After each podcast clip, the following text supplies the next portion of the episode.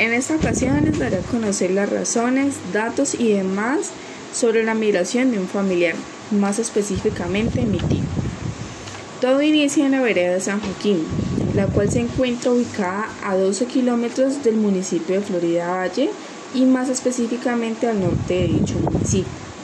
El comportamiento del flujo de población se evidencia por lo siguiente. Por razones familiares en un 58.5%. Por motivos de salud en un 2%. Por motivos de educación 1,5%. Por riesgos naturales 1% y por dificultades de empleo en un 11,2%.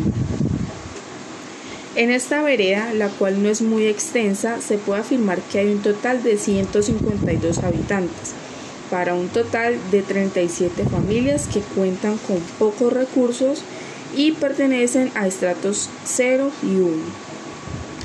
En esta vereda se han presenciado enfrentamientos armados y se clasifican como zona roja. Recientemente el medio de comunicación Blue Radio reportó que hubieron ráfagas de fusil por enfrentamientos entre el Ejército Nacional y el EPL. Mi tío, identificado como Fernando Campo, quien es un migrante más hacia la ciudad de Cali a causa del conflicto armado, ha encontrado buenas oportunidades laborales Actualmente se siente a gusto y protegido en la ciudad, pero no pierde la esperanza de algún día volver y las cosas sean diferentes.